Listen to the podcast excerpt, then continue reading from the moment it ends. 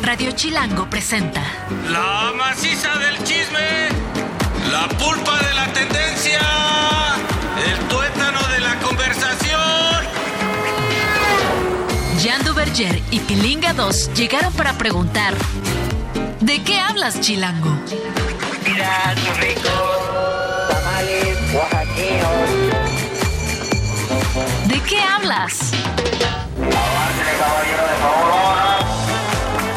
Hola, hola, ¿cómo están? Bienvenidos a De qué hablas en Radio Chilango 105.3. Gracias por estar con nosotros. Eh, yo soy Jan Duverger, estoy muy contento de estar aquí con ustedes. ¡Bravo! ¡Qué bonito, qué bonito, qué bonito! Oye, fíjate, te voy a contar, estoy Sí, con señor. Pilinga. Sí, ¡Bravo, señor. Pilinga! ¡Uh! Gracias, gracias por los aplausos. Qué bueno tenerte de vuelta. Gracias, Pilinga. Un día se me hizo muy largo. Ay, gracias. Me quieres ya más que nadie. Que me Pues es quieres más que- mis hijos y eso es muy bonito. ¿Sabes qué? Para este espacio sí. Qué bueno que lo aclaras. Oye, te quiero contar por qué no vine ayer, porque tiene que ver con algo que tú y yo prometimos y que vimos Ajá. y tal. O sea, fui a, a una clínica en Sí. donde te hacen perfil metabólico y Vi la tus onda. historias, perdón. ¿Puedes repetir tu arroba para aquellos que pues, estén interesados en esto que estás a punto de contar? Arroba Duberman. Exacto. Duberman con B chica, como la mitad de mi apellido, man, como Duberman, Superman. Duberman. Qué pendejo mi... mi este, Está arroba. buenísimo. Este, yo Duberman. sí me acuerdo, Duberman. Duberman. Duberman. A- aparte, eh, pensé como en Doberman, los perros Doberman que Exacto. son negros, Y están así, mameis. mameis, ra, ra, ra, ra, ra, ra. Pero bueno, no sé. Clínica metabólica. Una ¿Qué hay ahí? clínica metabólica. Ok, hay endocrinólogos, este, nutriólogos, nutriólogas, nutriólogues. Este, Exacto, entonces hay tres. es que quiero ser así. Claro, uh, uh, inclusivo. Inclusivo, un le- usar lenguaje inclusivo. Bueno, en fin, fui con este doctor, eh, con el doctor Dorado, al cual le mando un abrazo y quiero traerlo. Y fíjate que estuvo súper cool porque me hicieron un perfil metabólico, evidentemente en el que te hacen un- te sacan sangre y toda la onda y te dicen cómo opera tu metabolismo. ¿Solo con sangre? Sí, sí, sangre, orina y... Todo y lo que salga de tu cuerpo, Todo lo que salga de tu cuerpo, exactamente. Bueno, Bueno, casi todo, casi todo. exacto. Entonces, eh, te dicen, oye, ¿sabes que tu metabolismo trabaja así, así, o está bien, o está mal, no está funcionando bien? Por ejemplo, si tienes un problema de tiroides, pues ahí te lo Ajá. detectan y, y todo el rollo, ¿no? O cómo procesas los alimentos, el azúcar y demás. Y resulta ser que, en resumen, me dijo, tú no... O sea, me empezó a hacer un chorro de preguntas de cómo dormía, por qué, qué pensaba, Ajá. qué pensaba ¿Es cuando, neta? estaba, cuando estaba en, en el radio, si me costaba concentrarme, si le podía hacer caso a más de dos o tres personas, un montón de cosas. Y, me, y al final de la consulta, bueno, después de las preguntas más el perfil metabólico, me dijo, tu metabolismo está perfecto. Tienes un poco de grasa visceral, Ajá. nada... Es la de los órganos, sí, exactamente, que es peligroso, es muy peligroso. Hígado graso y esas Hígado graso y esas cosas, pero me dijo no en un punto dramático. Te tienes que poner, o sea, en un régimen pilas. y tal. Me dijo, pero tú, y tú no tienes ningún tipo de vicio, me dijo lo del alcohol, qué padre que no estás tomando y demás, pero tú, tu problema es que tienes TDA. Le dije, ay, güey, o sea, si ¿En no vine, serio? no vine al psiquiatra, güey, o sea, vine a que me pusieran una dieta, cabrón. Ajá. No, y me dijo, no, en serio. ¿Qué es TDA? TDA es el trastorno de... Déficit de atención. déficit de atención, exactamente. ¿Qué tal? Hago mi pregunta y ya sabía la respuesta. respuesta, sí, güey, o sea, güey, sabes es más que yo. Ingrid se quedó viendo así, como, ¿qué es eso? Entonces la hice para, en honor a ella. El trastorno de déficit de atención, que hoy en día siempre pensamos que te da de chavito y que después ya maduras, creces, crece Ajá. tu cerebro y que a lo mejor te quedas medio acá, pero que en realidad TDA ya no tienes de adulto. Hoy se ha descubierto que el TDA de adulto está todavía más cabrón que el de los chavitos, güey. El déficit de atención. Entonces, me decía, eh, lo voy a decir como a grandes Sí, rasgos sí. y lo invitamos, ¿va? Sí, por lo favor. invitamos, Julia, Ya- ya me- al ya doctor lo Dorado. quiero. Lo, lo invitamos. M- Me decía que el trastorno de alimentación, la manera de beber y tal, tienen que ver con esto, con que tu cerebro necesita este dulcecito, necesita Ajá. estas galletitas. Necesita ¿Estimulante constante? es un estimulante constante, esta dopamina, porque le cuesta, porque le cuesta concentrarse, le cuesta poner atención en, en una sola cosa, siempre se enfoca en mil. Ejemplo, me dijo, ¿por qué no duermes bien? Le dije, no, en realidad no tengo problemas para dormir. Cuando me quiero dormir, me duermo. Pero- Pero me pongo a ver la tele. Y me dice, ¿por qué? Digo, porque me gusta mucho la tele. A eso me dedico. Ajá. Veo la tele Me dice, ¿y en qué piensas? Ahí es donde dije, ay, qué güey tan raro, ¿no? ¿En qué Exacto. piensas? Bueno, pues ¿Me has pensado? Pienso, como me dedico a hacer la tele, estoy pensando en cómo lo hicieron. Y cuando son programas de otro país, que veo mucha tele inglesa o norteamericana, Ajá. pienso mucho en si se podría tropicalizar o Claro. no. Y por qué, y por qué tendría éxito o no, cómo opera un poco el consumidor mexicano de televisión. Pienso en un montón de cosas, no sé por qué siempre lo Pero hago. seis temas de una sola cosa, güey. Exactamente. Y me dice, oye, ¿y de casualidad piensas que le vas a decir a Pilinga no sé qué? ¿Que le vas a proponer? Sí. ¿Y cuántas de las cosas que haces, que piensas, haces? Una. Una. Y las otras se me olvidan. Claro, güey. Güey, tienes TDA, cabrón.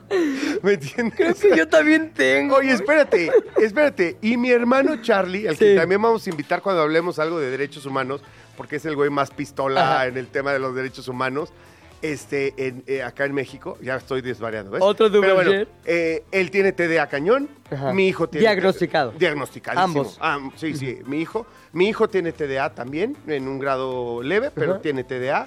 O sea, ¿Es hereditario? sí, Órale, corre no la siempre, familia. pero sí. Pero sí, sí, o sea, puede ser hered- hereditario. Ahora, ¿qué tiene que ver esto con la onda metabólica? O sea, Ah, no, pues me tu, tu problema es ese. ¿Cuál? O sea, está. A veces tomas. O sea, de verdad por eso. Porque necesitas estos estimulantes, Ajá. ¿me entiendes? Para poderte concentrar, para poderte relajar, porque tu mente está. Y entonces también por eso comes. Yo nunca he comido compulsivamente, Sí. pero por eso comes mal, por eso comes azúcares, por eso tomas mucho refresco. O sea, yo nunca he comido mucho, siempre he comido mal. Como mucha grasa y, tomo, y como mucho, muchas este, cosas con gluten y Ajá. mucho azúcar. ¿Me entiendes? Cosas que te dan eh, como Un estimulante de en un momento, estimulante sí. a tu cerebro así de momento. Ajá. O sea, así de que te urge un refresco, te urge ¿Sabes? A mí me pasa lo mismo, pero con la información. Es decir, estoy viendo una serie y al mismo tiempo que estoy viendo la serie estoy fact-checking, ¿sabes? Como checando los datos de la serie. La última que vi, The Offer, buenísima. ¿Ya la viste? Ok, no. La historia no. de cómo hicieron la película del Padrino. Entonces, se ve ahí un personaje y luego ese personaje existió, lo empiezo a buscar y luego quién es, qué hizo, qué más hizo, en qué otra película trabajó, le pongo pausa a la serie. Entonces, un capítulo de una hora me lo aviento en dos horas y media porque estoy viendo, leyendo, ta, ta, ta, ta, ta, y me voy por una, como se dice, hoyo de conejo, el rabbit hole que le llaman. ¿Por qué? Porque una pieza de información que estoy viendo en una serie me lleva a un mundo de información. Eso me pasa también con la información. Ahora, lo, lo importante es a, a dónde va toda esa info, todo eso que pensaste, todo eso que, todo ese tiempo, toda esa pausa, to- o sea, sí se acaba quedando en un cuadrito que puedes utilizar, en, o sea, recapitulando, o sea, Ajá, a veces sí, a veces no. A veces también lo olvido y digo, yo algo había leído de eso, pero, pero ya perdí 40 minutos de mi vida. Bueno, e- en resumen, este güey, o sea, al final eh, es un endocrinólogo y bla, bla, bla, o a lo mejor estoy diciendo mal eh, la especialidad, creo que es endocrin- endocrinólogo, con, con un equipo, nutrióloga, bla, bla, bla. Me dijo, güey, todo bien, te voy a dar esto, esto, esto, esto, un montón de probióticos, suplementos, Ajá. y sí cosas, una, a ver, dieta, entre comillas, o sea, un régimen. un régimen en el que tratemos de que se convierta en un estilo de vida no tan, no tan rígido, ni quitando al 100% un montón de cosas que me gustan. Sin embargo, me dijo, güey, pero tienes que ir con el psiquiatra. Wow, neta.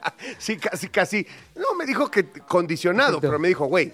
Pero tengo un primo psiquiatra buenísimo. ah, no, no, sí, así, de- en esta misma clínica Claro. hay un psiquiatra. Piso Y- tres. y ne- sí, piso 6. piso, nueve, piso 6. Te vas al piso 6 y sacas una cita con este carnal. wow. me dijo, y te voy a ser muy sincero, Sí. yo ya tenía un approach de eso porque había ido antes, hace muchos años, a un psiquiatra, y muy chistoso porque él me mandó un medicamento que el psiquiatra ya me había mandado. Ajá. El psiquiatra hace años y que evidentemente un día dije, ah, a la chingada del psiquiatra. y ya dejé ah, de no ir. sabe nada. Exacto, no sabe nada de ese güey. Oye, ¿y qué puede mejorar en tu vida si te tratas esa condición recientemente descubierta? Pues mira, yo supongo que puedo tener mucho más orden a la hora de comer. Que, o sea, que voy a dejar de tener si hago un proceso, voy, me medico y bla, bla, bla. Estos, estos impulsos de necesito ahorita unas barritas Sí. de, sí, de sí. fresa, ¿me entiendes? Y puedo tener un orden, porque es lo que quiero. O sea, si no quiero, pues, se me va a antojar y puedo ir y comerlo, pero no, no este impulso en el que digo, oye, no quiero comer ahorita ese tipo de alimentos procesados, ese tipo que porque no estoy contento con, con- con lo que peso, con cómo me veo. ¿Y cómo me no siento? Y no puedo dejar de hacerlo. Y ni siquiera es que coma mucho. Sí. O sea, ni siquiera es que necesite una gran cantidad, sino que estoy necesitado de esos estímulos en mi cerebro. Y no tengo el vicio ni por el azúcar, ni por el alcohol, ni por nada. Tengo un problema en el cerebro. Qué cañón. O sea, y está cabrón. Y lo digo de esta manera y así de intenso, porque es importantísimo. Que, Sí. o sea, debo un- una millonada, ¿va? De groserías. Bueno. pues ya ahorita sí, pero ah, bueno. va. Estás Pero es enfermo. impor- Pero, sí, pero eh, eh, mi- el punto no soy yo.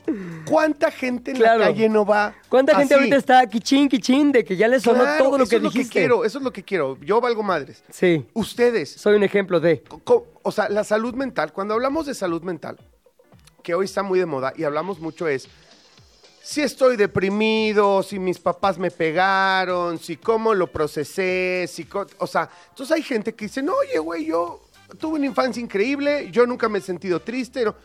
La salud mental es Amplia. muy amplia. Muy, muy, muy, muy. Tenemos que explorar todo para, para estar mejor y, ¿Y ser más es, felices. qué es muy interesante? Darte cuenta eventualmente de qué de tu condición actual es derivado de esa condición que no sabías que tenías. A lo mejor podría ser otra tu historia si hubieras o te hubieras atendido antes eso que sí ha generado en tu vida un antes y después. Claro, y por supuesto, también el cómo te tratas al Claro. final del camino, ¿no? O sea, hay un montón de opciones. O sea, por ejemplo, mi esposa, Ari, que es maestra de yoga, eh, de esto, el tema de la ayurveda, alimentación de ayurveda y demás, pues claro, ella quisiera que me parara, meditara. Yo soy de médica, bueno, ¿qué me Sí. tengo que tomar? Exacto, ¿cómo medito en una pastilla? Químicos a mí, ayúdenme, que los Dame el té de me- meditación, por Es- favor. Exactamente, o sea, Me yo lo tomo luego, luego. Dame la pastillita de medicación y tal, pero bueno, pero hay para todos, hay para todos, también está chido, hay gente que medita, cambia por completo, hay alimentos que te, evidentemente que te detonan todo esto o que te alivianan todo esto. ¿Y este doctor te lo dijo? Sí, sí, sí, sí. O sea, él. Tiene que voy a hablar con el doctor Dorado, por supuesto, pero también hay que traer a otros especialistas Sí, señor. en, en medicina natural, en ayurveda y demás, para que hablen de todo esto. Hay mucha información. Y importante. de exponer y que Totalmente. la pongamos con ejemplos así de vulnerables como nosotros. A mí me pasa, yo sufro de lo mismo. Pues ahí está la solución en labios de un experto. Me comí. Bueno, no, está mal la expresión. Más bien, me tragué. No, no es cierto.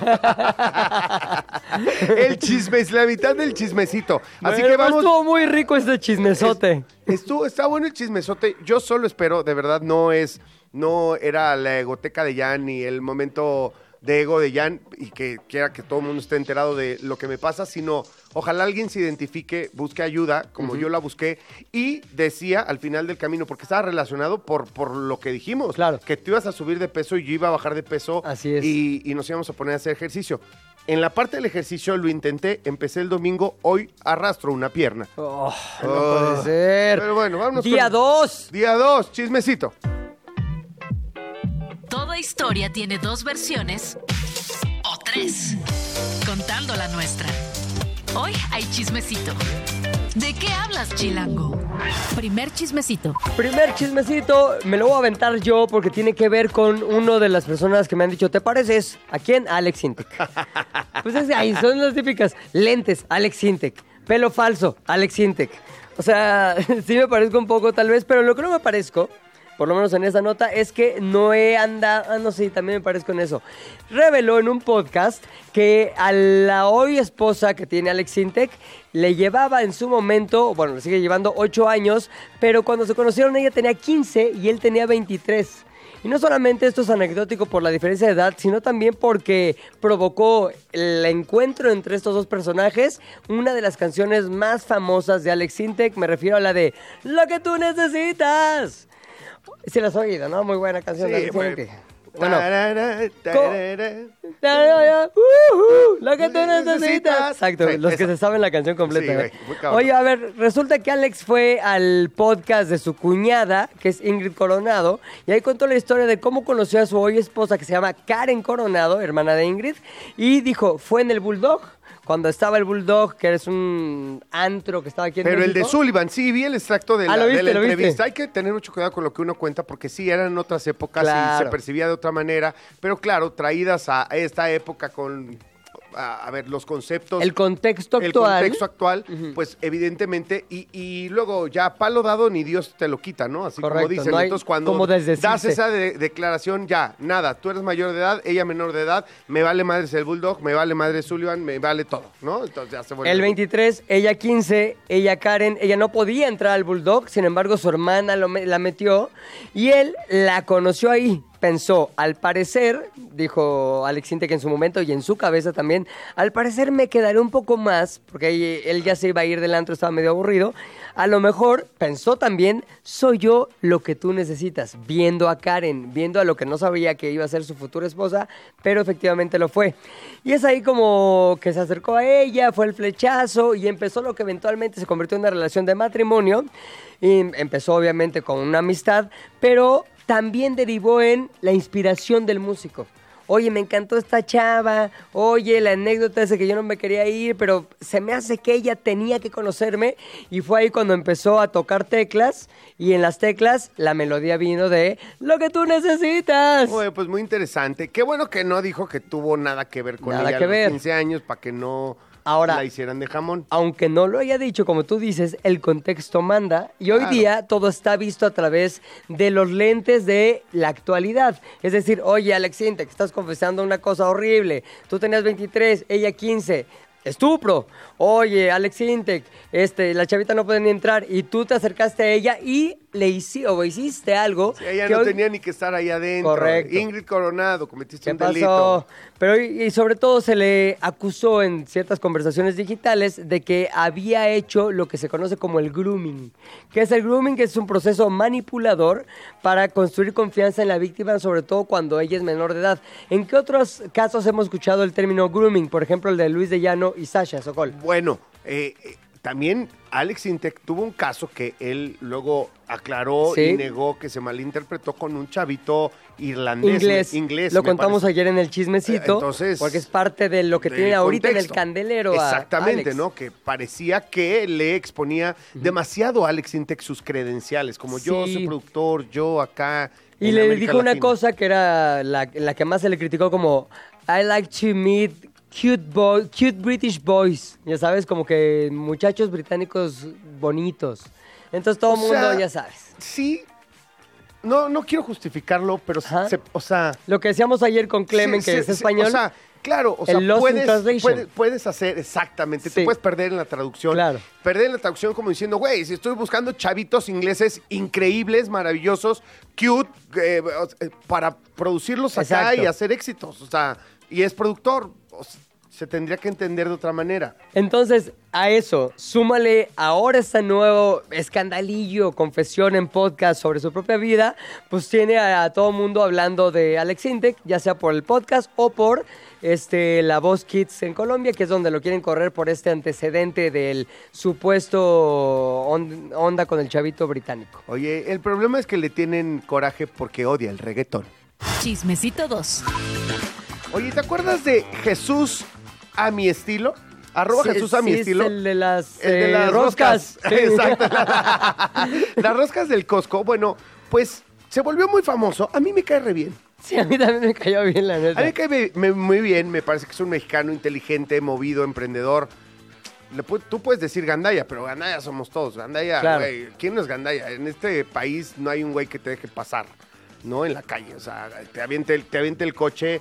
O sea, el 1-1, uno, uno y uno no existe. existe, no, En no. este país el 1 y 1 no existe, no está en la mente. Es, si podemos pasar 5, que un tarado se quede parado ahí Mm. dos horas, ah, uh, la tengo enorme. Y hay esta O sea, sensación de victoria de le gané al otro. Es como que un gran triunfo personal es como, me lo fregué. Me lo Dicho con groserías, no lo voy a decir, pero es, me lo fregué. Yo ya he dicho muchas el día de hoy. Bueno, después del revuelo de la reventa de roscas, decide aventurarse en la venta de pizzas. Ándale, no quítale del renglón. Eh, no, no, claro que no. En redes sociales se, se viralizaron videos de peleas por roscas de reyes. Esto en Costco, para el contexto, obviamente.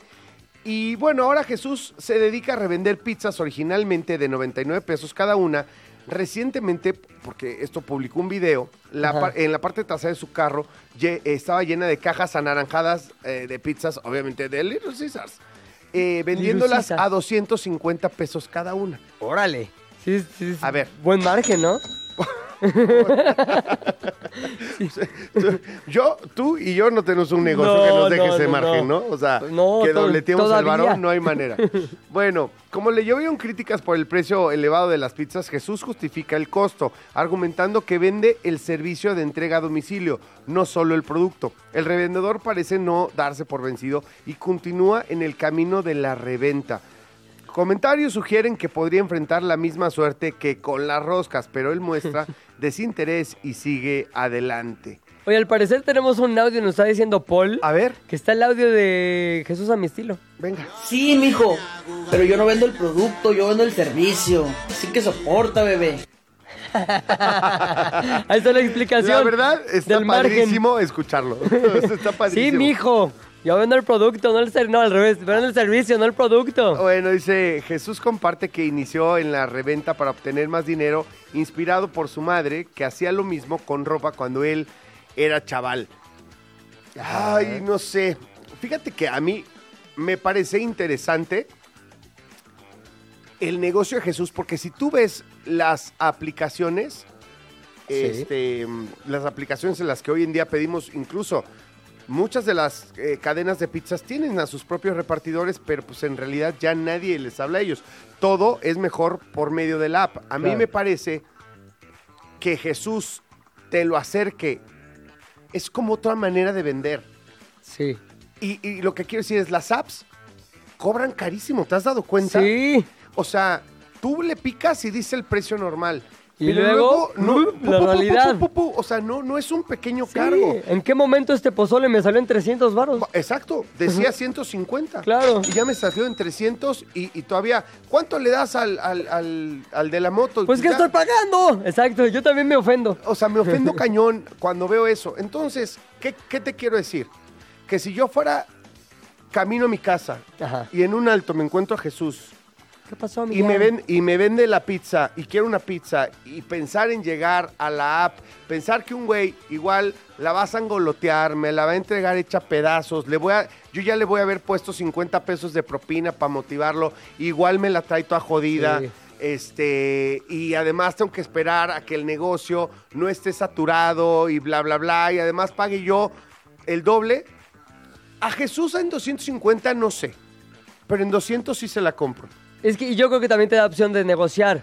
¿Qué hubo, mi Jesús? A 250 millones. O sea, no, me, te doy me lo 200, encuentro, me güey. lo encuentro en la esquina y, y así de que, oye, esta pizza en 200 varos, la neta sí se la compro. Es la oportunidad. O sea, me parece completamente diferente, es un servicio diferente, no es, no es nada que ya exista. ¿Todos somos Team Jesús a mi estilo? Sí, ¿no? Órale. Venga. Chismecito número 3. Oye, toda la mañana estuvimos escuchando lo mismo. Ya vienen los premios Oscar, ya hay nominados, ya hay películas, ya hay personas y películas también que esperábamos que estuvieran ahí, pero también hay grandes sorpresas. Te voy a decir rapidísimo cuáles son. Me parece un exceso también, quiero decirlo.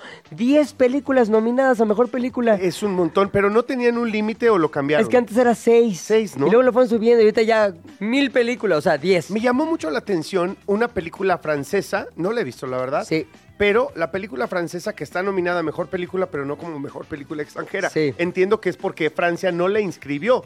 Seguramente, o, o a veces la apuestan a irse a la categoría grande, porque si hay una diferencia en prestigio. Pero si hay una película que está en mejor película extranjera y como mejor película. Tú Hay te una- refieres a Anatomía de una caída. Exactamente. Que está en mejor película. Y déjame ver si está o no en mejor película extranjera. Me No. parece que no. No, no, a- Anatomía de una caída no está, esa es la que me llama la atención. Dicen que porque Francia no la inscribió. Sin embargo, hay otra como mejor película que también es extranjera y que sí está en las dos te voy a decir todas las extra, digo, Venga. todas las nominadas para que tú Dale, me digas, dale. esa es la que yo decía. American Fiction. eh, Anatomy of a Fall, que es Anatomía de una Caída, la, la francesa. Barbie. The Holdovers, que es Los que se quedan en español. La de Scorsese, que se llama Killers of the Flower Moon, Los asesinos de la luna. Maestro, que es esta de Bradley Cooper cuando hace el papel de Leon- Leonard Bernstein. Este, la de Oppenheimer, que es la más nominada de estas premiaciones. Past Lives y por último Poor Things, este, Pobres Criaturas con Emma Stone. Y luego, mejor actor protagonista, Bradley Cooper por maestro, que hace un papel en el que empieza joven, acaba viejillo. Todo el mundo dice que lo hace muy bien. Yo ya la vi y la neta sí está muy interesante la película. Coleman Domingo por Rustin, Paul Giamatti por The Holdovers, Cillian Murphy por Oppenheimer, que me parece que la tiene, si no ganada, muy cerca a ganarla, la neta. Y Jeffrey Wright por American Fiction. Ahora, mejor actriz pro- protagónica. No sé si tuviste la película de Nayad No. De sale Annette Bening y sale Jodie Foster. Yo no conocía ni la historia, ni el contexto, ni nada. Vi la película y me voló la cabeza. Buenísima, está en Netflix. Una nada- nadadora de aguas abiertas que a los 28 Ok. años intenta ir de Cuba a Florida. No lo logra. La típica no pude. Le hacen todo un acompañamiento en el que tiene hasta una jaula para los tiburones, tal. A los 28 no lo logra. ¿Sabes cuándo lo vuelve, vuelve a intentar? ¿Cuándo? A los 60, güey. A los Wow. 60 años. Entonces tú ves cómo falla una, falla dos, falla tres. Annette Bening lo hace espectacular y por eso está nominada a Mejor Actriz Protagónica por Nayad. Lo mismo que Lady Gladstone, que es la primera india americana en ser nominada a un premio como el Oscar y sobre todo Mejor Actriz por Killers of the Flower Moon. Buenísima, ella, buenísima en la película. Sandra Holler por Anatomy of a Fall, eh, la anatomía de una caída. Carey Mulligan por Maestro y Emma Stone por Poor Things. Perdón, ya la tengo. Sí. Zona, zona de interés del Reino Unido. Zona de interés del Reino Unido está como mejor película extranjera. Y como mejor película. ¿Sí? Está en las dos nominaciones. Órale. Sí. ¿Cuál? Ah, no, ¿sí? Zona de interés, así se llama en español. Solo Ya voy a la, buscar. la tengo aquí en español. Es de, es la de que en mejor película extranjera es de Reino Unido. Vamos a ir a un corte, Venga. pero al regresar te voy a comentar cuál es la polémica que se dio en estas nominaciones. Venga. Esto es de qué hablas, ahora regresamos. Después de estos comerciales, le seguimos a ¿De qué hablas? ¿De qué hablas? Ya regresamos a ¿De qué hablas? ¿En qué estábamos? Oye, a ver, de todo, todo el corte estuvimos ya y yo en una discusión de cómo puede ser esa de zona de interés ni está en las mejores películas, solo está en las mejores películas extranjeras. Claro que sí, checa tu lista.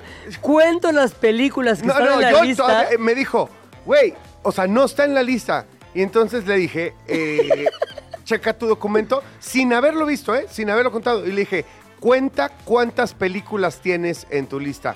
Un, dos, tres. Nueve películas, me falta una. ¿Cuál es la que faltaba? Zona de interés. Zona de interés, que efectivamente, como dice Jan, está nominada a Mejor Película Extranjera y también a Mejor Película. Si gana, me voy a acordar de ti. Y si no gana, también. Y- y de Paul. Y de Paul también. Mejor actor de reparto, Sterling K. Brown por American Fiction, Robert De Niro de, por Killers of the Flower Moon, Robert Downey Jr., que ya ganó el Globo de Oro por ese mismo pa- papel en Oppenheimer, Ryan Gosling, que es una sorpresa, ahorita te digo por qué, por Barbie, y Mark Ruffalo por Poor Things. ¿A, quién, ¿A quién le vas en esa onda? La verdad no he visto muchas, siempre aprovecho, o sea, no soy muy cinéfilo. Yo, la Robert neta. Downey, la neta. Robert Downey, pero escuchaba yo, no sé, como Robert Downey Jr. es- ha estado siempre en este cine como de, de los superhéroes, Ajá. como este cine que no te vas a ganar un Oscar, como este cine, y entonces de repente se avienta este tipo de películas. Eso alcanza porque siento que luego el contexto, y sobre todo la academia, que es muy respetable, la academia es la academia y que hagan lo que se les pegue Sí. la gana. O sea, porque ya estuvo bueno de estarlos criticando, de no, deberían. No les digan lo que deberían, es una institución privada y hace lo que se les pega la gana. Claro, ¿Me entiendes? O sea, no, no son las elecciones de Estados Unidos, o sea, güey, pueden hacer lo que quieran, ¿no? Con su academia. So, me parece que eh, siempre estos actores, actrices que ganan el Oscar, normalmente están envueltos en un contexto. A lo Sí. mejor este contexto es este de Robert Downey Jr., ¿no? Claro. Está chido. Yo creo que, exacto, la academia tiende a premiar ciertos papeles, sobre todo cuando hay este tipo de dinámica de la que tú hablas. Un actor que usualmente hace cierto tipo de rol se pasa del otro lado de su espectro actoral Ese- y hace un papel que no es pez en el agua, E- ese sino es- pez exacto. fuera del agua. Ese sería un contexto. Lo que te quiero decir, ¿te acuerdas cuando, cuando ha ganado, este, por ejemplo, Denzel Washington? Sí. Siempre hay movimientos de la comunidad negra, las películas que ha hecho en los últimos años y la que detona la. eh, está en un contexto de movimiento social, que Claro. tiene que ver con algo real que está sucediendo, ¿sabes? Hay que leer Hay lo que, hay leer detrás. Lo que hay detrás, Exacto. exactamente, es lo que quiero decir. Hay que leer lo que hay detrás. No estoy diciendo que siempre es en torno a movimientos sociales, pero ese mensaje te parece o ese contexto te parece suficientemente fuerte, no encuentras otros con un mensaje más fuerte. Te lo dejo ahí votando más allá del trabajo dentro de las películas, que ahí es- no lo puedo criticar Claro. porque no he visto la mayoría. Te digo, por último, quién está en mejor actriz de reparto. Emily Blunt por Oppenheimer, la esposa de Oppenheimer en la película. Daniel Brooks por El color púrpura, que no es la que vimos en los ochentas con, con ¿cómo se llama? Winnie, no, ¿cómo se llama? Ay, bueno, la de Spielberg. No Sí. es, sino es el musical. Ok. Este, Guppy Wolver, perdón. Es el musical de esa película. América Ferrera por Barbie. Jodie Foster por la misma película de la nadadora que te que estoy contando. Ok. Nayad, buenísima. La tengo que ver. Y Divine John Randolph por The Hall Lovers. Y finalmente, mejor dirección. Anatomy of a Fall, la misma que está nominada a mejor película. La directora es Justine Triet. Killers of the Flower Moon para Martin Scorsese. Oppenheimer. Christopher Nolan, que a ver si ahora sí se gana el Oscar, porque ha estado nominado varias veces, Nunca nunca, se lo ha llevado. Wow. Tal vez sea el año en que Christopher Nolan se lleve el Oscar. Yo creo que sí. Hay varios así, ¿no? Como este DiCaprio. Pero Ajá, DiCaprio ya, se lo, llevó, ya se lo llevó. Pero así de una cosa ya desgarradora, El ¿no? mismo Martin Scorsese mucho tiempo se tardó en que se lo dieran, pero ya se lo dieron por The Departed. Que, O que sea, no, que no lo querían mucho, ¿no? Parece que. Martin Scorsese no es de los consentidos de la academia. Yorgos Latimus por Poor Things y finalmente, y abonando un poquito más a tu película más este, importante en la lista de Jan Duverger, Jonathan Glazer por The Zone of Interest. y ya luego vienen las otras, ¿no? La canción, bla, bla, bla. Pero, ¿quién se va a llevar el Oscar a Mejor Película? Yo creo que Oppenheimer. ¿Quién se va a Mejor Director? Yo creo que Christopher Nolan. Mejor actor, yo creo que Cillian Murphy por Oppenheimer. Y mejor actriz, ahí sí no lo sé, O sea, bueno, pero me está encantaría. Emma Stone. Está Emma Stone Me parece que Emma Stone no tiene por competencia. Poor Things. Yo también creo que va a ganar ella, aunque me Stone. gustaría, la neta, que ganara Annette Bening.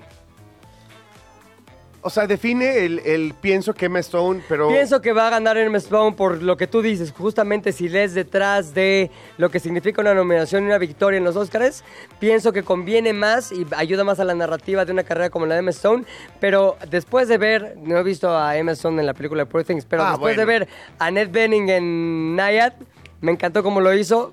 Nada A ti más, te encantó mi, Nayad y mi final. corazón dice que gane Annette. Es lo que dice mi corazón. Se acabó mi chismecito de hoy. ¿De qué estás hablando, Chilango? Ay, señoras y señores, miren, soy muy contento porque esto de la industria de la nostalgia Sí, señor. nos trae muy buenas cosas. Sí. Entre ellas, el- los 2000, ya ves que es el 90s Pop Tour. Sí, ochentas, ¿no? Desde los ochentas empezaron. Bueno, yo siento que lo de los 80s, quien lo tiene bien, bien agarradito, Amarrado. bien amarradito, es Matute. Claro. No, mi George D'Alessio, de mi amor, de mi corazón. Y bueno, y en general, Bobo Producciones, que son Ari y Jack Borboy, que mis queridos amigos de toda la vida que adoro y amo con todo mi corazón, la neta han tenido el tino de llevar a otro nivel este tema de la industria de la nostalgia. Sí. Y con esto, además del 90s Pop Tour, hicieron el 2000s Pop Tour. Y para hablar de eso, está con nosotros Daniel Ibáñez. ¡Bravo, Dani! ¡Hola, Dani! Bienvenida, Dani. Ahí está. Pero no vienes sola. No, por supuesto, está Nashla, que va llegando. Nash, ¿cómo estás? llegaste justo a tiempo. Nashla Aguilar y Roxana Puente. Actrices, cantantes y que son integrantes hoy en día del 2000 Pop Tour. ¿Cómo están, chicas? Muy bien, muchas gracias. Muy bien. Oigan, a ver, cuéntenos un poquito como... Primero, ¿cómo, cómo recibieron la noticia cuando las invitaron a que nos jun- se juntaran y, y revivieran las, estas buenas épocas de los 2000? Pues, este, bueno. Diferente, empezamos- ¿no? Es que siento Sí. que cada caso es Nos agarran distinto. en proyectos diferentes. y Sí, cosas sí, sí. A ver quién quiere empezar. ¿Qué estaban haciendo? ¿Qué estaban Bueno, haciendo? Y luego, sí. ¿cómo ¿Qué derivó estaba a esto? haciendo? Como tal no me acuerdo. Ay, sí, pero... acostada. ¿Pero qué proyecto, en qué proyecto estaban envueltas cuando dijeron, ahora voy a tener que meter esto a mi agenda con un montón de tiempo A involucrado? ver, ahí te va, aunque... Bueno, ya lo he dicho esto, pero yo dije que no. Ah. O sea, cuando a Te mí me pusiste hablaron... difícil. Pues claro, ahí sí, no es tan fácil. Está bien, está No es tan bien. fácil hacer un reencuentro. No, pero ¿sabes qué? Yo creo que la primera vez que me aprovecharon Eh, No, y mira que quiero mucho a la persona, le mando un beso, no voy a decir su nombre, pero yo creo que lo aprovechó muy mal. Entonces yo no entendí, entonces al final fue como, ¿sabes qué? Te agradezco mucho, pero Ajá. creo que no es para mí, no me veo ahí, pero pues les mando toda, o sea, la buena vibra. Yo, la neta, la neta, es que sí me bajo, ¿no? A Pero perdón, cinco- perdón que te interrumpa. ¿Qué te dijo mal? ¿Cómo te, ¿Por qué te lo vendió mal a tal grado que tú dijiste? No, no digamos el "Eh, nombre, no"? pero cuéntanos cómo Cuéntanos fue. el chismecito. No sé, siento que eh, quizás, o sea, La no, información. la información no la entendí. Y Te lo entonces- explicaron también muy rápido. Muy siento. rápido y entonces, este, sí, y es que te va a encantar, o sea, por eso tienes que estar, porque te va Claro. a encantar. Y yo, a ver, espérame, ¿no? O sea, y es, le digo, no, oye, pero además tengo otros proyectos. No, pero eso te va a encantar y además ya te sabes las coreografías. Y yo, ¿de qué hablas? O sea, hace 200 años ¿De que no las hablas? bailo. Te lo juro, te- me encanta porque es como a mí diario. Oye, ¿cómo iba la de Yuri? No sé, güey, no me acuerdo. O sea- Fui bailarín de Yuri hace 35 ¿Qué pasó? ¿Lo años. hacía Yuri o no? 35 años pasaron ya, güey. O sea, todo que No, literalmente, entonces dije, pues no, no, la neta no me veo ahí, pero gracias, ¿no? Acto Y, seguido. Perdón, la, la propuesta era y ve al 2000 por siempre, que en ese No. momento era el 2000 Pop Tour. Exacto. Y vas a hacer tu papel que hiciste en la telenovela de qué. O sea, ¿cómo te lo dijeron? ¿Qué tienes que hacer? Yo creo que la primera vez que aprovecharon, lo aprovecharon, yo no entendí. O sea, me dijo, Ya. no, Claro, es que van como- todos como, ¿Qué voy a juntos". hacer yo? No, o sea, como no entiendo. Dije, no, gracias, pues sí, tengo buena chamba, ¿no? O sea, ahorita No, la verdad y- es que y no. obviamente el approach fue como, es un momento dentro de los 2000 Pop Tour, pero Ajá. si nos va bien, nos seguiremos con una gira aparte, pero si no, pues la experiencia, pero si... Entonces... Un como- desorden. Ajá, o sea, bueno, a mí me lo explicaron mejor, siento. Pero es que creo que ya te lo... Ya, es que va yo, evolucionando. yo, yo fui la última. No, yo fui la última en entrar. Entonces siento que ya se habían aterrizado mejores los planes, ¿no? Totalmente. Ya, justo acto seguido que dije, no, gracias. Todavía me dijo, bueno, eh, eh, piénsalo y me dices. Le, le dije, no, pues ya te dije que no. O sea, Fue el becario el que lo explicó al principio. Pero me hablaron a los cinco minutos que... No, perdón, mi hijo agarró el teléfono. Ah, ya así te lo perdón, explico. ya. No, pero me habló Gabo, que, que es uno de los creadores del proyecto, Sí, y me sí. dijo, vente a la oficina, güey, hay que platicarlo. Te voy a enseñar un video y vas a... Y le digo, Gabo, mi respuesta es no. Me dice, por favor, vente. Si ya después de esto que te, que te platique, te enseñe, consideramos muchas cosas que necesitas, ya. Si me dices que no, ok. Súper. Y dije, no, o sea, Gabo es alguien que amo de hace muchos años. Voy para allá. Este, dije, órale, ya, ya, ya, De ya voy una, montada. sácate las vámonos. chelas. De una, de una. ¿Y ustedes? Pues, sí. Pues yo fui la última en entrar, realmente para mí esta, o sea, como que esta experiencia yo lo tomo como un regalo del universo, es bien bonito, Ajá. porque realmente yo no era de las divinas principales, yo estaba dentro del grupo. Amiga, tú eres de las Yo divinas. soy, no, pero a ver, o sea, hablando así, neta, neta, Ajá. neta, este, sí era yo de su grupo, este, pero realmente las principales, pues siempre fueron cuatro. Y a la hora que, este, Violeta entra, Nashla entra, Natalia no entra, y ¿Quiénes Rox- eran las cuatro? ¿Quiénes, así? Roxana, Natalia Juárez, Ajá. Nashla, eh, Violeta Violeta Isfel, Isfel. y yo entraba como amiga de Roxana que hacía Lucy y Estabas éramos Lucy. en el ecosistema, pero no eras Exacto, parte de los planetas exacto. centrales. Por ahí Sí. me veías y por ahí andaba, pero sí. Entonces cuando Natalia dice que no, Roxana ya les contará su historia, pero ella tenía una fecha ese día, entonces se le, ahora sí que se le, Exacto. Se me cruzan las sí, se le fechas. cruzaron las fechas. Como que se les prende el foco y dicen, ¿y por qué no le hablamos a Daniel Ibáñez? Entonces ahí entro yo y para mí siempre fue así como, wow, yo estaba, yo estaba haciendo pues mis campañas, lo que hago. Y pero aparte estaba yo estudiando un diplomado para decoración de interiores. Oles, de otro, otro mundo. Justo, entonces a la hora que me dicen como que quieres entrar, yo, bueno, entonces tuve que medio aplazar eso. No me pesa, la verdad, o sea, no, no hay, no, sí, claro, vale la pena y, no- y nadie me está correteando, pero pues yo andaba en esas y, pero yo siempre fue así de que sí, yo sí quiero entrar, o sea, yo sí, a mí no me tuvieron que convencer tanto como a Nash. Con. Rox, ¿tú? Bueno, conmigo pasó algo. De, de por sí, desde antes yo tenía algo de ambición con las divinas y ya quería yo hacer de acuerdo. un videoclip y Cierto. juntarlas a todas. Entonces, de hecho, ya teníamos todas un grupito de divinas. Este, y me habla Gabo justo y me dice, oye, vimos el show que hiciste de tu de como solista y que invitaste a Violeta. La verdad nos encantó lo que se hizo, cómo se juntaron y la reacción en redes sociales. Este, fíjate que ven este proyecto y nos encantaría que subas al barco. Nos vamos a presentar en la Arena Ciudad de México. Viene el- pero yo tenía un problema. Yo estaba con la Sonora Dinamita. Órale. Entonces, Otro mundo también. Otro mundo completamente y las giras y todos los calendarios empezaron a saturar y de repente dije, qué bendición, pero también esto me jala porque pues es mi familia, o sea, de, de patito, voy a regresar con mis hermanas, voy a echar relajo y aparte es lo que yo quería hacer desde antes de que se hiciera lo de, lo de 2000 es por siempre. Eh, total, no pude esa fecha, pero pues ellos me siguieron insistiendo. Yo también ya llegó un tiempo que dije, yo creo que no voy a poder. O sea, o puedo con uno, puedo con el otro, eh, pero la Sonora Dinamita, en ese momento la señora Elsa, súper linda, me apoyó y me dijo, en las fechas que yo pueda soltarte, corre y ve. Entonces llegué a un acuerdo con la oficina y ellos me dijeron, va, órale. Este, y siempre eh, tuve ese apoyo y la verdad es que para mí pues sí, sí no fue tan, sí fue complicado tomar decisiones y ahorita que ya estoy al 100% con 2000, pues sí, ya, ya la cosa cambia, ¿no? Porque sí tuve que también que, que tomar una decisión con, con la dinamita, que fue complicada, pero pues... Sí, la Sonora, además. No, y una gran familia. También Sí. pues fuimos al programa, nos Sí, vimos. exactamente, ahí nos vimos, exacto. Sí, y este, y la verdad es que no me quejo, pero sí, este, sí está muy cañón, porque también 2000 es por siempre se volvió un fenómeno de la nada. Sí, no, de la no, nada. bueno, no de la nada, por, por Sí, todos tranquila, ustedes. Rox, o sea, tranquila. No, no, pero me refiero a que la, La historia gente nuestra buena. generación Inexplicablemente. Sí, La gente Ya había de nuestra pegado, generación lo esperaba, pues. Pero no, no me refiero de la novela, sino simplemente No, nuestra la generación se movió. ¿no? Sí. No, claro, y Claro. aparte lo que les decía, entramos con van a entrar a esto, pero Un pues igual ya sí, ya igual ya ni siguen. Y de repente fue, ah no, sí, ya los confirmaron en Monterrey y ah sí, ya los confirmaron en Guadalajara y ah, ¿qué crees? Ahorita vamos a las fechas, tienen un montón de Ah, fechas. sí, pero esas que te dije ya pasaron. Sí, Ahorita exacto, vamos. no, pero ahorita hay, hay que, hay que platicar de esas. Ahora, solo quiero saber, porque me sé de memoria el 90s Pop Tour. Evidentemente, yo soy un poquito más noventera por obvias razones. De hecho, yo soy ochentero, pero bueno, me pego allá a los 90 Por todos lados a, a los 90 ya por para, para hacerme el más chavo, ¿no? El chavo ruco. Pero eh, eh, me lo sé de memoria, es no solamente es eh, apelan a la nostalgia, sino sí te dan algo nuevo, que es vivir estos éxitos, pero en voces y cuerpos Diversas, diferentes. reversionados. Eh, eh, reversionados, y entonces unos cantan con otros y otros bailan con otros, y así es el 90. ¿Es igual el 2000? Un, Un poco. eh, o sea, sí, digo, sí tenemos nuestros momentos como novela, como grupo, porque también es importante, o sea, la parte Claro. como de conectar eh, los originales, ahí sí, ya Ajá. luego, pero sí tenemos muchas canciones las cuales todos bailamos. Sí, todos o- cantamos. Es, es una atmósfera. Se mezclan. Exacto, Súper es una chido. atmósfera Es que un las novelas se multiverso. encuentran. Ajá, ¿Quiénes están? ¿Con quién, exacto, con quién A ver, hacen ¿cuál es el ustedes match? cartel? Somos, Sí. somos un buen, pero ahí les va. A ver, Daniela Edo, que Ajá. la amamos. Daniela, Sí. Daniela Luján. Martín, Martín Rica, Rica. está la nueva banda Timbiriche, Sí. que Ay, son sí. nuestros amigos personales. Son Les mandamos besos.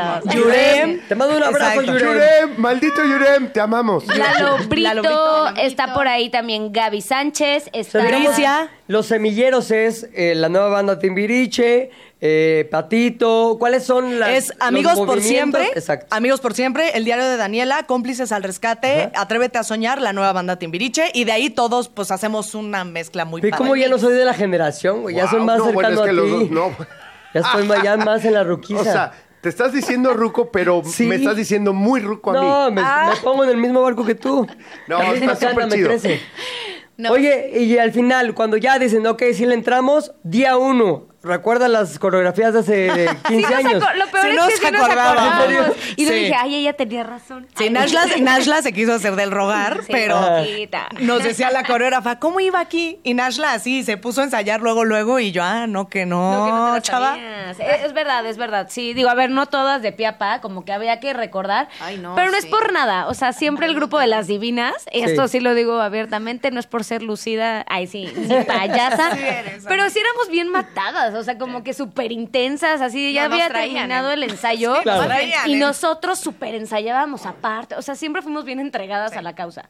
Entonces, yo creo que porque de ahí los traumas para tenerlo perfectamente en la traíamos- memoria. Ya traíamos la ¿Y están contentas con el resultado? ¿O Sí. piensan que todavía está en proceso de mejorar aún más? Yo creo que en proceso de mejorar, la neta, porque... Sí, es normal. No, es que ¿saben qué? Nashla nos califica horrible. Nash Es es, es muy honesta. exigente, Nash, es muy ¿no? exigente. Pero muy sincera Pero es también. honesta. Sí, Ella es una vedette. Yo les iba a decir Bien, algo. Yo, yo me junté con ellas hasta la arena. Ajá. Ciudad- Y la, arena Monterrey Claro. y la verdad, tú me ves en el video de la arena Y bueno, parecía yo nueva. O sea, yo decía, ¿cómo van estas chicas? ¿Cómo? Ah, ah, ¿qué Copiando el paso. de verdad, porque yo nada más tuve un día para ensayar y para mí fue el show que más... Angustiosa. No, de verdad triste, porque dije, no me salió como quería, ¿sabes? Ya después, Claro. en los siguientes shows me fui aplicando, pero honestamente también como tú dices, Jan, los chips, no es como que te acuerdas de las coreografías. De la yo no, ¿no? yo sí, no sé si después de ser mamá como que todo te Sí, cambia. puede ser, Hasta amiga. la mente O el y todo. COVID. Ándale, exacto, la memoria de corto plazo. Pero sí, este, sí batallé un poco, pero ya. ya estamos- Ay, estamos- y con estamos esa voz que tiene coplados. Roxana, o sea, ya, ya- lo ya no demás necesita bailar. Lo demás es vanidad. Y, y la reacción del público es padrísimo, ¿no? Yo a- otra vez voy a poner el ejemplo de lo que veo en el 90s, porque no, insisto, no he visto el 2000s, pero es un público, uno, que agradece que le recuerden su ep- una época de su vida. Dos, están en una etapa más madura en la que todavía valoran más esas Sí. cosas y esos recuerdos. Ya los atesoran, ya no es un ya no es este momento en el que sientes que es fanático de algo de alguien, sino ya atesoras ese momento de tu vida y además estás en una etapa pues más productiva de tu vida y tienes la lana para ir a comprarte y para Claro. comprarte la chuchería y para echarte un drink y para todo. Justo, Jan. Sí. eh, ya estamos en la edad, nuestra generación, de que ya somos papás. Entonces ya somos los No, que a ver, a ver, a ver, a ver. Eres tú. Eres tú, eh, No, o sea, me refiero yo- que nuestros fans ya son también mamás. Sí, total, no, totalmente. No, yo. pero no, sí, no, sí es cierto. Molestamos a Rox, pero no, sí es cierto, ya tiene razón. Ya de 30 en adelante estás de acuerdo que ya, Amiga, yo no ya eres yo el voy a de repetir tu lo que siempre digo. Yo no tengo 30 todavía. Entonces, Bueno, es que siempre se estar. los Es que digo. estás bien chiquita. Pero sí es la bebé, sí es, Sí, es la bebé de del grupo. Oye, pero, pero lo que preguntas acá tantito que, bueno, más bien lo que nos dices, fue algo bien, bien curioso y muy bonito, porque cuando nos presentamos en el Pepsi Center, pues obviamente ya estamos preparados, estamos listos para empezar, este, ya todos en nuestros puestos, obviamente traes los in-ears y pues es difícil escuchar lo, pues, lo que está gritando el público, pero de repente fue que nos empezamos a quitar los in-ears, fue una experiencia bonita. Ajá. Y todo el público estaba gritando, ya son las cuatro, ya son, de que pues era el, el horario de novelas y de verdad que te lo quitabas y era como que, no, o sea, no lo puedo creer, fue bien bonito Para aquellos eso. que quieran vivir esa experiencia, hay fechas 7 de marzo Arena Ciudad de México, 22 de marzo en Guadalajara en Diana, 23 de marzo Puebla en la BUAP, el 20 de abril Mérida en la isla y el 26 de abril en la Arena Monterrey. Yes. Neta, gracias por venir, qué buena historia. ¿Ya nos vamos? Ya, porque ya se va a acabar el programa. también. Y vino un, se- y vino un señor rarísimo Oye, que está sentado ahí. Además, además, la que reclama es la que llegó tarde. Porque quiero, quiero decir algo. Dilo, Yo sé dilo. Que, que seguramente conocen a Paul. Paul, Sí. hola. Me mandó mal su ubicación. Me tuve que ir a dar una vuelta. Yo no creo eso. Ahorita lo vemos. Acabas, ¿Eres amiga de Paul? Pues Dani es amiga de ¿A qué? Paul. Ah, pues qué mal, porque lo acaban de hundir. Gracias, chicas. Gracias, por venir a Diablas. Gracias. Vámonos con el señor Frankie Bostro. ¿De qué estás hablando, Chilango? Bostro, tienes tres minutos. Tú sé que tú eres rápido, por eso eres el hombre de los autos.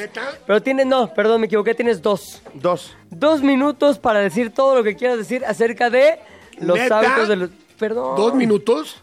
Yo no pongo Por los eso me horarios. hablaste, que viniera. Yo no pongo los ¿A horarios. qué hora llegaste, ¿A qué hora Frankie? llegaste De- a tarde? la, a la 1.55. No, ¿dónde estaba Frankie Ahí abajo. Monstruo? ¿Dónde estabas? ¿Por qué no Aquí. te asomaste? ¿Dónde Aquí te estaba. asomaste, güey? No estás a afuera del sillón. Alargando con anécdotas Una nuestras porque 55. dijimos no ha llegado el invitado. No te enojes, no, No, te sí, enojes estoy que está- estás muy grandote. Sí, no me pegues, güey. De la 1.55 estaba ahí. Y aparte traes tu playera de Beast. ¿Quieres ver para qué es? No, no, no. queremos. Oiga, les voy a hablar del viaje ya. ya. Sí. Mañana me voy a Austria a manejar en la nieve. Sí. Eh, porque son los, los 50 años de Golf, un coche icónico en México. Sí. Wow. El amor por el golf en México es irreal. Marcó toda una generación. Todo. Todos los chavitos de 18, 19 años de los 80s, o sea, Hoy en un día- Golf. Era que era sí, Caribe, ¿no? No. Exactamente. El Caribe era en los 70, En ¿no? el Fue el Golf. 77 lo trajeron, obviamente, en, en todo el mundo era golf. Y aquí se llamó Caribe. ¿Saben por qué? ¿Por qué? Porque el señor Luis Echeverría Álvarez Ajá. Presidente de México en aquel entonces. estaba este, desarrollando Cancún. Ah, Entonces dijo, hay que ponerle un nombre de... de icónico de ahí. Es neta. o sea, no me sabías de... Guau, Pero qué se llama. Rabbit también, otros, en otros zonas, ¿no? Exactamente. Rabbit. Aquí se llamaba el, eh, único nombre en el Caribe. mundo, Caribe. La Caribe o el Caribe. Es, Y, es y desde aquel entonces ya teníamos la planta de Puebla de Volkswagen. Ya, paseamos el bochito. O sea, hacíamos- cuando éramos, pero de veras, de los primeros países fuera de Alemania que tenían una planta de No, no, Volkswagen. Puebla sin Volkswagen, olvídate. O sea, olvídate, Es sí, la sí. escala. Pero ahí les va. Por ejemplo, Volkswagen hacía coches enfriados por aire y con el Golf revolucionó. Y a lo que decías después que se llamó Caribe, Sí. El Jetta, que es Jetta en todos lados, dijeron, ah, pues ya, le pusiste el nombre de mar. ¿Cómo se llama? Atlantic. Eso. El Atlantic, Eso. claro. Mi papá tuvo eh, Caribe y Atlantic. Y un Super- y un Super B, y un Super B. Y un Super B. Bueno, el Super B yo nunca lo vi. Es que quiero un Super B. Luego contamos esa historia, güey. Sí. porque- A ver, dime una cosa. Están un En, poquito... en ese te engendraron, yo creo. Eh, Seguro. eh, Fácil, La ¿eh? parte trasera. Fácil, fácil. Oye, eh, nos vamos a comer un minutito más, aunque nos regañen, para que me cuentes. Esto normalmente lo hacen las marcas de lujo, ¿no? Como Porsche y tal. Esta experiencia con... Todos Todo, lo hacen. todos, de- depende. Y un modelo tan icónico. pero le ¿con coches ganas. deportivos o con todos? Con todos. Acuérdate que para que haya coches deportivos y, y superautos, tiene que haber superventas. Coches que de, de- Claro. de volumen que dan la lana. Pero digo lo de la nieve, lo de la experiencia en la nieve. ah, es un coche. Vas a manejar, yo creo que el Golf R, que es tracción integral, y vas a bajar en el hielo. Exacto, eso es lo que quería que en el hielo con todos los baguetos, que es una, ra- una raza especial. A todos los que les gusta el golf se llaman baguetos. Son los que te retan en el alto y ven de cara su derrota y defienden a su coche. Y Sí, sí, no que, lo que le pisan coche en el alto, hacen... Te Me encanta que confíen y amen a sus coches. Ajá. Pero entonces nos vamos para allá, que es la cuna. Es en Austria. Volamos a este, no sé a dónde, y luego a, A Viena. Y van de toda Europa a llevar sus coches. El contenido que voy a sacar aquí es ¿Dónde lo vas a sacar? ¿Dónde podemos ver todo eso? en Frankie Monstruo, lo pueden ver también en la tele. ¿En YouTube? Monstruo Garage, en, en Azteca Deportes. Ahí está su ¿Cuándo, programa. ¿Cuándo regresas? ¿A dónde? Güey, a México. ¡A México! El domingo. El domingo. Puede ser que la próxima semana te tengamos un día solo a Frankie Monstruo y le damos así y Todo lo que se merecía. cosas. En el sillón no va a venir, güey. O sea, Güey, nada más, entras desde el chismecito. Es más, que entre de, de- de Sí. la ce- celebridad. Es más, exacto. el yo día tengo- del famoso Frankie yo Monstruo. Día del famoso. yo tengo más chisme que tus cantantes. Por eso, día del famoso. Vámonos, ¿ves? Por eso te damos solo dos minutos, güey. Nos escuchamos mañana. Esto fue de qué hablas con Jan Duverger y Pilinga 2. Adiós. Aquí por Radio Chilango. Se terminó la plática por hoy, pero nos escuchamos mañana, a la misma hora. ¿De qué hablas, Chilango? Radio Chilango. Radio Chilango. 105.3 FM. La radio que... Viene, viene.